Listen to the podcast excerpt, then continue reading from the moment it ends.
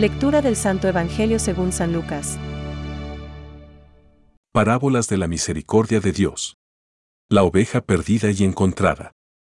Todos los publicanos y pecadores se acercaban a Jesús para escucharlo. Los fariseos y los escribas murmuraban, diciendo, Este hombre recibe a los pecadores y come con ellos. Jesús les dijo entonces esta parábola. Jesús dijo también, Un hombre tenía dos hijos. El menor de ellos dijo a su padre, Padre, dame la parte de herencia que me corresponde. Y el padre les repartió sus bienes. Pocos días después, el hijo menor recogió todo lo que tenía y se fue a un país lejano, donde malgastó sus bienes en una vida licenciosa. Ya había gastado todo, cuando sobrevino mucha miseria en aquel país y comenzó a sufrir privaciones. Entonces se puso al servicio de uno de los habitantes de esa región, que lo envió a su campo para cuidar cerdos. Él hubiera deseado calmar su hambre con las bellotas que comían los cerdos, pero nadie se las daba. Entonces recapacitó y dijo, ¿Cuántos jornaleros de mi padre tienen pan en abundancia, y yo estoy aquí muriéndome de hambre? Ahora mismo iré a la casa de mi padre y le diré, Padre, pequé contra el cielo y contra ti. Ya no merezco ser llamado hijo tuyo, trátame como a uno de tus jornaleros. Entonces partió y volvió a la casa de su padre. El joven le dijo, Padre, pequé contra el cielo y contra ti. No merezco ser llamado hijo tuyo. Pero el padre dijo a sus servidores, Traigan enseguida la mejor ropa y vístanlo, pónganle un anillo en el dedo y sandalias en los pies. Traigan el ternero engordado y mátenlo. Comamos y festejemos, porque mi hijo estaba muerto y ha vuelto a la vida, estaba perdido y fue encontrado. Y comenzó la fiesta, el hijo mayor estaba en el campo. Al volver, ya cerca de la casa, oyó la música y los coros que acompañaban la danza. Y llamando a uno de los sirvientes, le preguntó qué significaba eso. Él le respondió, Tu hermano ha regresado, y tu padre hizo matar el ternero engordado, porque lo ha recobrado sano y salvo. Él se enojó y no quiso entrar. Su padre salió para rogarle que entrara, pero él le respondió, Hace tantos años que te sirvo, sin haber desobedecido jamás ni una sola de tus órdenes, y nunca me diste un cabrito para hacer una fiesta con mis amigos. Y ahora que ese hijo tuyo ha vuelto, después de haber gastado tus bienes con mujeres, haces matar para él el ternero engordado. Pero el padre le dijo, Hijo mío, tú estás siempre conmigo, y todo lo mío es tuyo. Es justo que haya fiesta y alegría, porque tu hermano estaba muerto y ha vuelto a la vida, estaba perdido y ha sido encontrado. Es palabra de Dios. Te alabamos, Señor.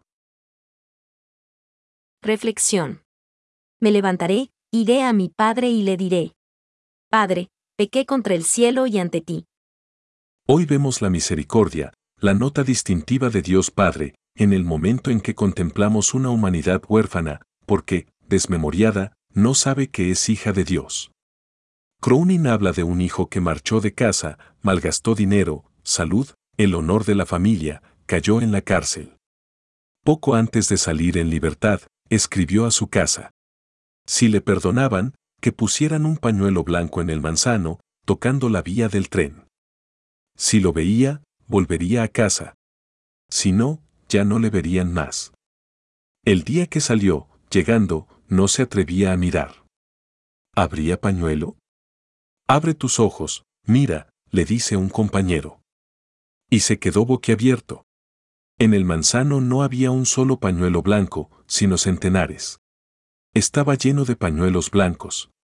Nos recuerda aquel cuadro de Rembrandt en el que se ve como el hijo que regresa, desvalido y hambriento, es abrazado por un anciano, con dos manos diferentes. Una de padre que le abraza fuerte. La otra de madre, afectuosa y dulce, le acaricia.